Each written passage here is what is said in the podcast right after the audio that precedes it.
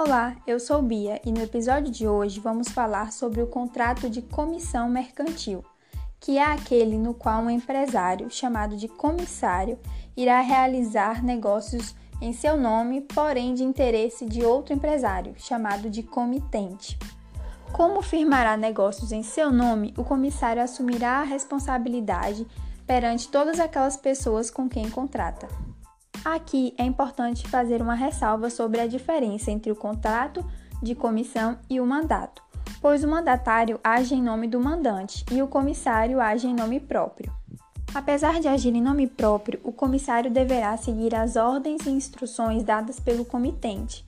Caso não as tenha e não as possa pedir em tempo hábil, deverá utilizar as instruções dadas para casos semelhantes ou realizar ações que sejam mais vantajosas para o comitente.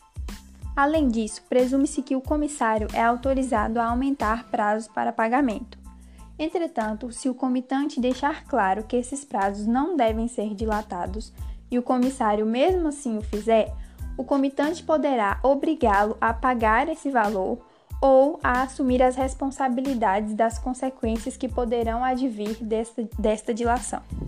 À vista disso, podemos concluir que, caso o comissário cause algum prejuízo ao comitante, seja por uma ação ou por uma omissão, ele deverá ser responsabilizado.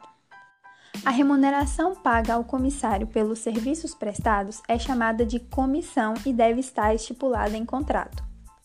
O STF entende que, caso a comissão mercantil seja celebrada por tempo indeterminado, o comitante poderá mudar o valor da comissão de maneira unilateral. Se em caso de morte ou por motivo de força maior o comissário não puder concluir o negócio, o comitante deverá pagar-lhe pelos serviços já prestados. Essa regra também vale nas ações de dispensa ou demissão por justa causa. Já nos casos de falência do comitante, a remuneração do comissário será estabelecida no processo falimentar.